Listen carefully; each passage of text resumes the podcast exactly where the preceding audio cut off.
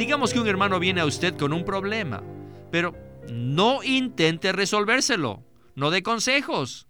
En realidad nosotros no podemos resolver problemas. ¿Acaso usted mismo no tiene muchos problemas sin resolver? claro que sí. Si usted no ha resuelto sus propios problemas, ¿cómo espera ayudar a los demás a resolver los de ellos? Así que al regar a los santos, debemos olvidarnos de resolver sus problemas. En lugar de hablar del problema, hablen una palabra corta de la Biblia y oren la palabra con él. Si lo hace, ambos serán regados.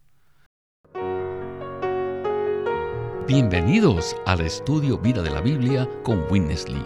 Un estudio completo, detallado y riguroso, libro por libro, desde Génesis hasta Apocalipsis, que se centra en experimentar a Cristo como vida a fin de cumplir el propósito eterno de Dios.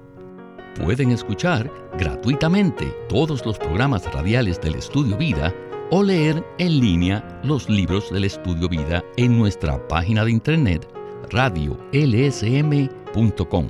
Una vez más, radiolsm.com.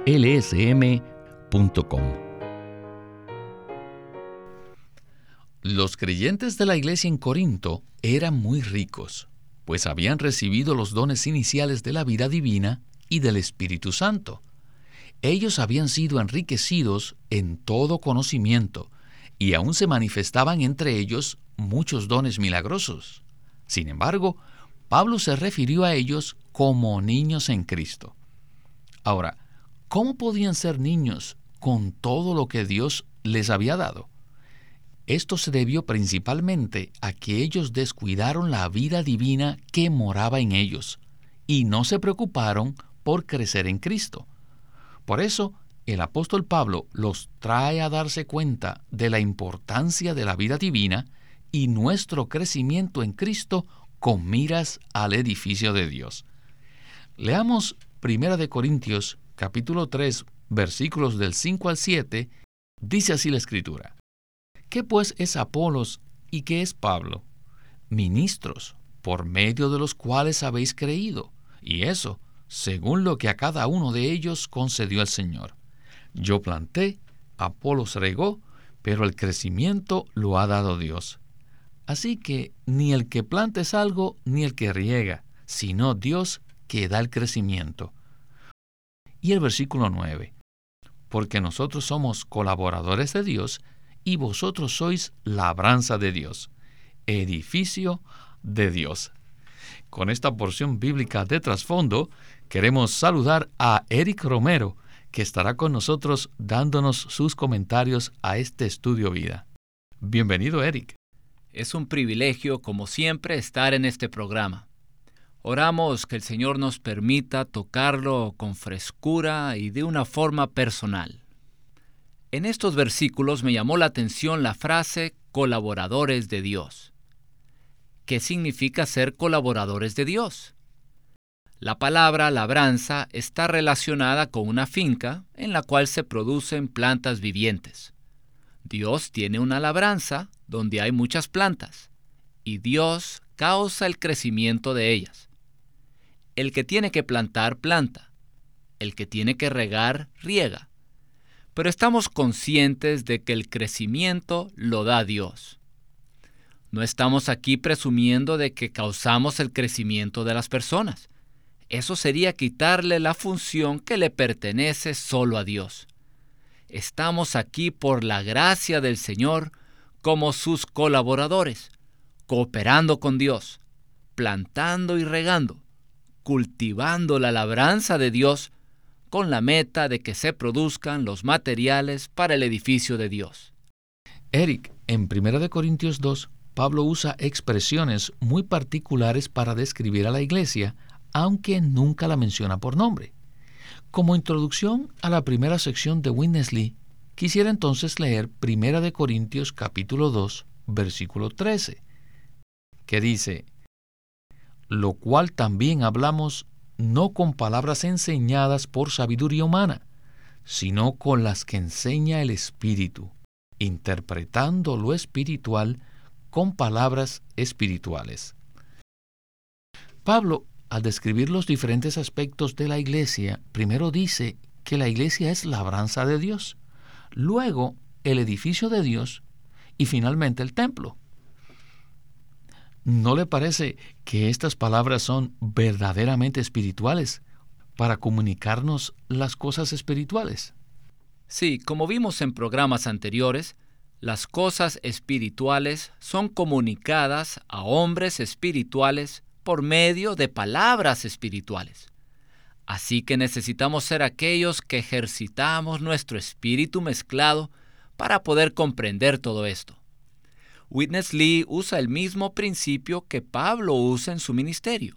Esto es, no confiar en la sabiduría humana o en la elocuencia, sino hablar palabras espirituales por medio del Espíritu, para comunicar las cosas espirituales a hombres espirituales.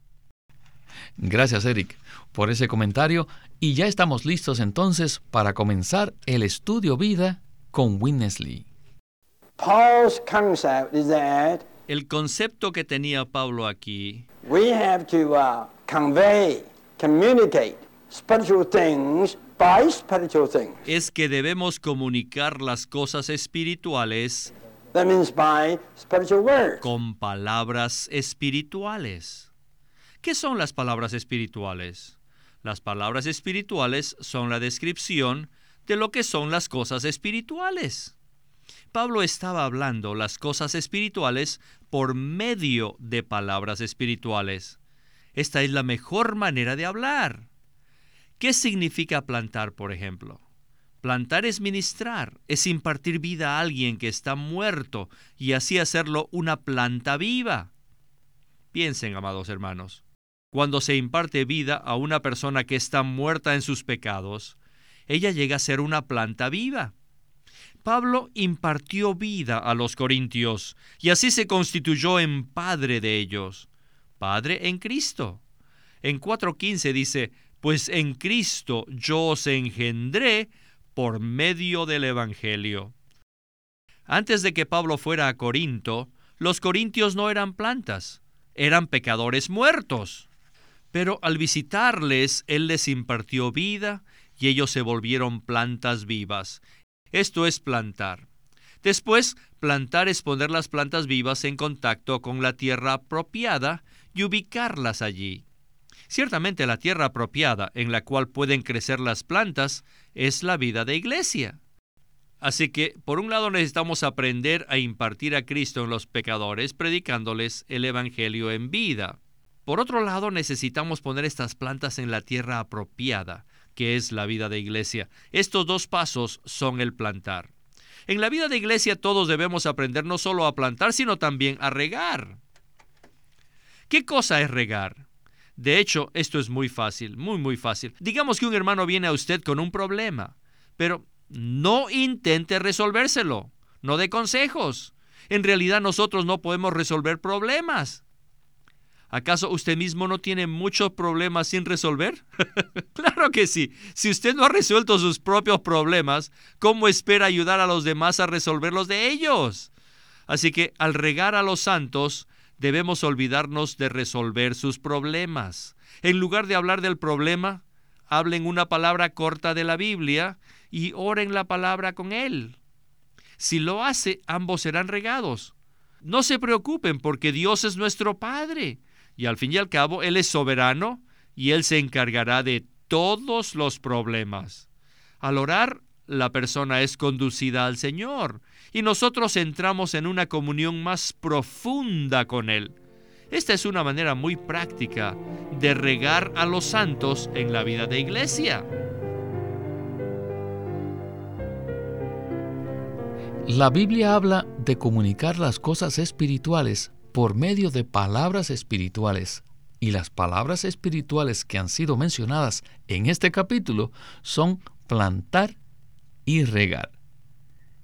Entonces, Eric, ¿cuáles son las cosas espirituales a que se refieren estas dos palabras? Se refieren a algo muy profundo.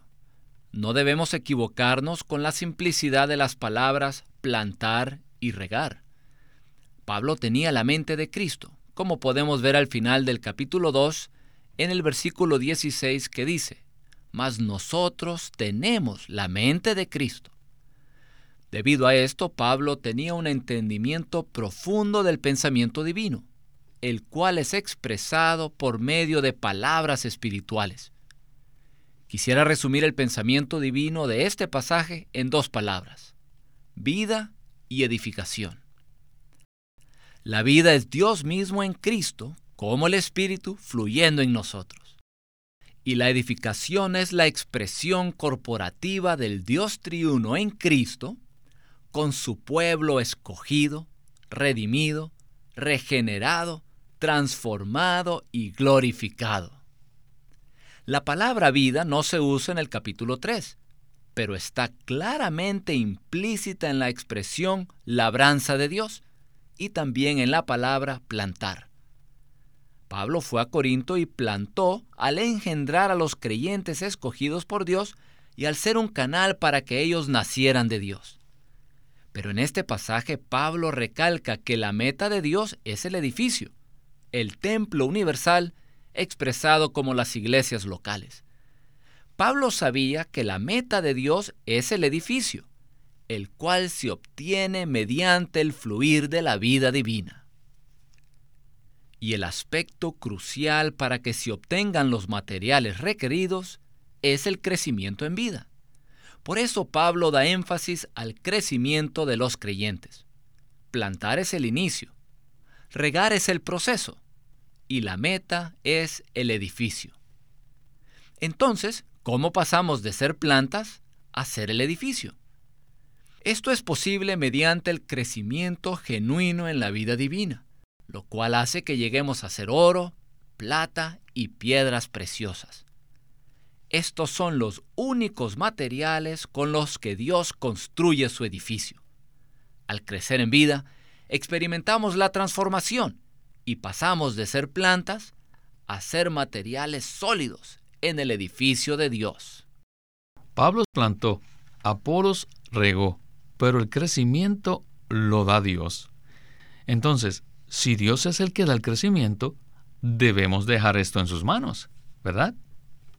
Por supuesto. Y eso es lo que Pablo dice de manera explícita en el versículo 7. Así que ni el que planta es algo, ni el que riega, sino Dios que da el crecimiento. ¿Saben lo que esto significa? Esto significa que Dios es el que causa el crecimiento. El crecimiento en vida no lo da ningún ser humano, ni ningún obrero cristiano, pastor, apóstol, evangelista ni maestro, ni tampoco los hermanos que participan en un programa de radio. Nosotros no podemos causar crecimiento en nosotros mismos, ni mucho menos en los demás. Dios es el que da el crecimiento. Esa es su responsabilidad. Nuestra responsabilidad no es ayudar a otros a crecer, sino que debemos plantar y regar. Dios no anda buscando obreros que hagan el trabajo de producir crecimiento en las personas. Lo que Él está buscando son colaboradores que tengan la misma visión que Pablo tenía, que conozcan la meta de la economía de Dios y que experimenten a Cristo como vida a fin de que Dios obtenga su edificio, su morada. Si entendemos claramente que la meta de Dios es el edificio, y si tenemos claridad con respecto al medio que Dios usa, que es la vida divina, y si comprendemos que debemos ser uno con Él y laborar con Él, entonces nos daremos cuenta de que unos plantan, otros riegan, pero que el crecimiento solo lo da Dios. Nuestro trabajo no es producir crecimiento. ¿No sienten alivio? Estamos aquí únicamente para plantar y regar. Lo que se produzca en las vidas de los creyentes depende de Dios, quien es el que causa el crecimiento. Podemos cooperar con Él orando, Señor, lo único que puedo hacer es plantar y regar. Tú eres el único que causa el crecimiento.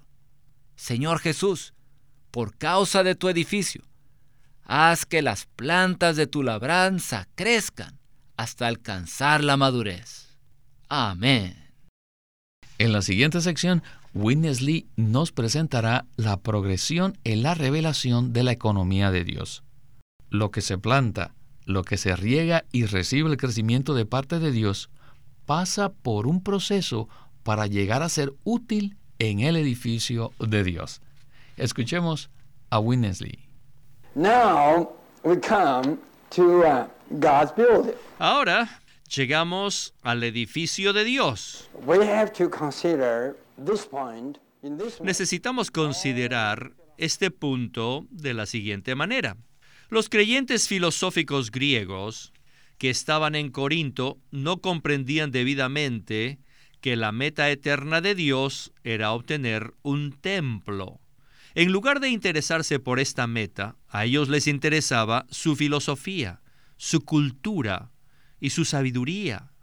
Además le preocupaban sus intereses, sus preferencias y sus gustos personales, lo cual se comprueba por el hecho de que en 1.12 Pablo les dijo, cada uno de vosotros dice, yo soy de Pablo, y yo de Apolos, y yo de Cefas, y yo de Cristo.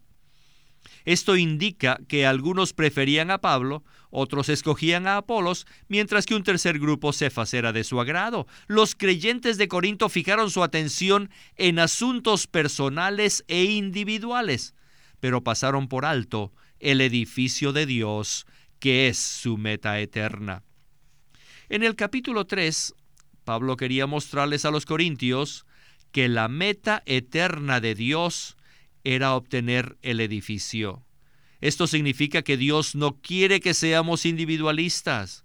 Y por supuesto, no desea que los santos tengan preferencias personales, ni tampoco tengan preferencias individuales como ser por Pablo, Apolo, Cefas, y ni siquiera por un Cristo que es limitado. A Dios le interesa el edificio.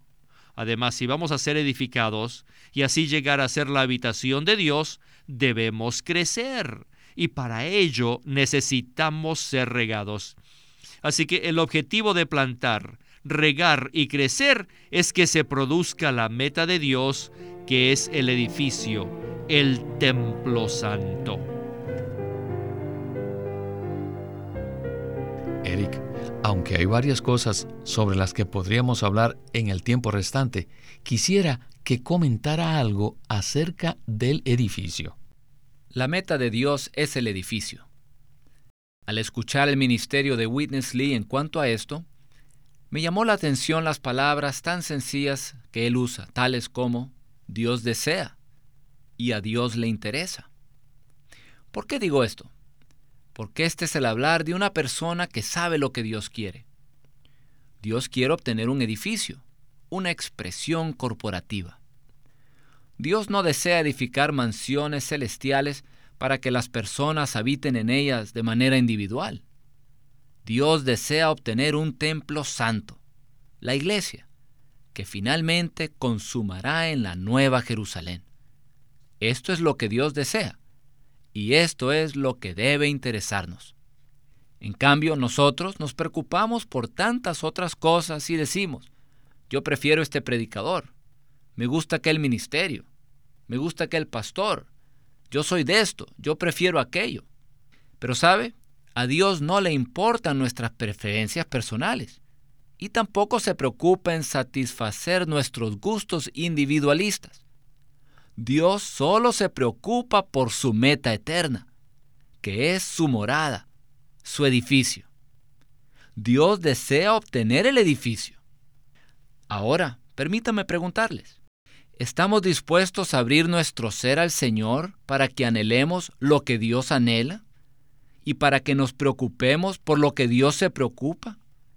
Esto es crucial. Y este es el corazón de este ministerio por la gracia del Señor, por medio de la palabra y por el Espíritu, hemos venido a aprender de Pablo lo que Dios desea. El edificio de Dios es el santuario de Dios, el templo en el cual moran Él y su pueblo transformado. El edificio es la meta eterna de Dios, y la manera en que Él lo conseguirá es mediante el crecimiento en vida y la transformación de los creyentes todavía hay mucho más de qué hablar y confiamos que en los programas venideros nos enfocaremos más en este tema con la bendición del Señor. Quisiera animar a todos los que están escuchando a que profundicen en el pensamiento divino, la revelación divina que se nos presenta en Primera de Corintios 3. Vosotros sois la labranza de Dios, edificio de Dios. Que el Señor nos conceda su misericordia y gracia para cooperar con Él y participar juntamente con Él en la edificación de su morada eterna. Amén. Dios está edificando su morada y cada uno de nosotros tiene el privilegio de colaborar con Él. Debemos edificar no con madera, heno y hojarasca, sino con oro, plata y piedras preciosas, los cuales son materiales preciosos producidos por el crecimiento de Cristo en nosotros. Bueno, una vez más, se nos terminó el tiempo, así que Eric, gracias por haber estado con nosotros. Gracias. No se olviden de que somos labranza de Dios, edificio de Dios.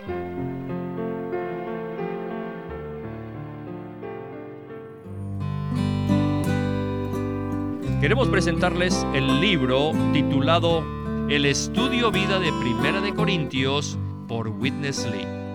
Esto es algo extraordinario, 69 mensajes tres tomos solamente para estudiar el estudio vida de Primera de Corintios. Les recomiendo este juego. Definitivamente va a ser una gran ayuda para todos aquellos que tienen un estudio en su casa o un estudio con su grupo familiar o con su grupo corporativo o un estudio de la iglesia. Este estudio va a ser de mucha ayuda para entender y para profundizar en la primera epístola de Pablo a los Corintios. Así que acuérdense, este estudio es el estudio vida de Primera de Corintios por Witness Lee. Witness Lee nació en 1905 y fue criado en una familia cristiana. A la edad de 19 años fue completamente capturado para Cristo, a quien se entregó incondicionalmente para predicar el Evangelio el resto de su vida. Al comienzo de su servicio al Señor, conoció a Watchman Nee, quien ya era reconocido predicador, maestro y escritor, y con él sirvió en la casa publicadora llamada Librería Evangélica de Shanghai. En 1949, Witness Lee fue enviado por el hermano Ni y sus colaboradores a que saliese del país a Taiwán para asegurarse que lo que el Señor les había dado no se perdiera. Y allí comenzó la obra de predicación y publicación, por lo que también experimentó la abundante bendición del Señor. En 1962, el hermano Lee recibió la carga de ir al occidente y fue y se estableció en California durante sus 35 años de servicio en los Estados Unidos, ministró en reuniones semanales, conferencias, entrenamientos, dio miles de mensajes y publicó más de 400 libros, los cuales se han traducido a más de 14 idiomas. Su última conferencia, antes de fallecer, fue en febrero de 1997 a la edad de 91 años. Él nos ha dejado una presentación prolífica de la verdad en la Biblia y su obra principal, El Estudio Vida de la Biblia, tiene más de 25.000 páginas de comentarios de todos los libros de la Biblia, desde el punto de vista del disfrute de Dios que los creyentes deben tener y de la experiencia de la vida divina en Cristo por medio del Espíritu Santo.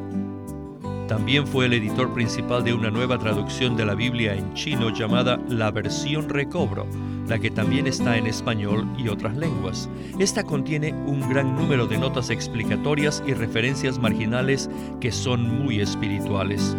En 1965, el hermano Lee estableció el Living Stream Ministry, una corporación sin fines de lucro en Anaheim que oficialmente representa el ministerio de Watchman Lee como el de sí mismo.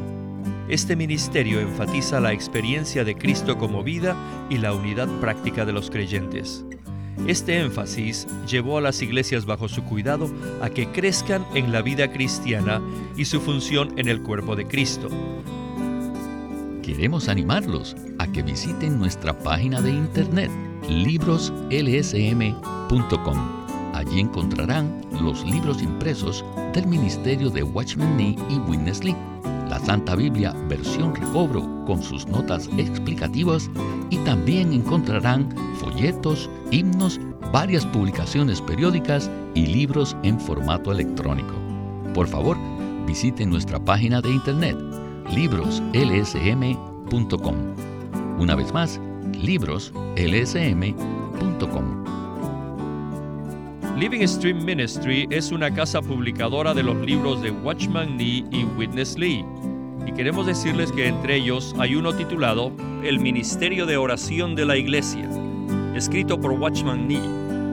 Este libro presenta qué clase de ministerio de oración debe tener la iglesia en un mundo que necesita a Dios desesperadamente. Muchas veces Dios parece estar limitado e impedido a realizar su propósito y a pesar de las constantes necesidades, su capacidad no tiene límite. Sin embargo, existe un límite a lo que Él está dispuesto a hacer sin la cooperación de la iglesia por medio de oración. La oración de la iglesia tiende los rieles sobre los cuales Dios puede desplazarse para cumplir su propósito eterno. En el ministerio de oración de la iglesia, Watchman Nee presenta los principios bíblicos relacionados con la clase de oración que ata en la tierra lo que es atado en el cielo y desata lo que se desata en el cielo. Mediante la oración de la iglesia, todo límite y todo estorbo al cumplimiento de la voluntad de Dios puede ser eliminado. Esperamos que todos puedan leer este libro llamado El Ministerio de Oración de la Iglesia, para que el propósito de Dios en la tierra pueda ser cumplido. El Ministerio de Oración de la Iglesia escrito por Watchman Nee. Watchman Nee llegó a ser cristiano en la China continental en 1920, a los 17 años de edad, y ese mismo año comenzó a producir sus primeros escritos. En casi 30 años de ministerio se demostró claramente que él era un don especial que el Señor dio a su cuerpo con el fin de adelantar su obra en esta era en 1952 fue encarcelado por su fe en Cristo y permaneció en la prisión hasta su muerte en 1972. Sus palabras, sus escritos, continúan siendo una rica fuente de revelación y provisión espiritual para el pueblo cristiano de todo el mundo. Llámenos a nuestro teléfono gratuito 1-800-810-1149 1-800-810-1149. Además, si desean, pueden comunicarse con nosotros enviándonos un correo electrónico a estudiovida.lsm.org. Una vez más, estudiovida.lsm.org punto o r g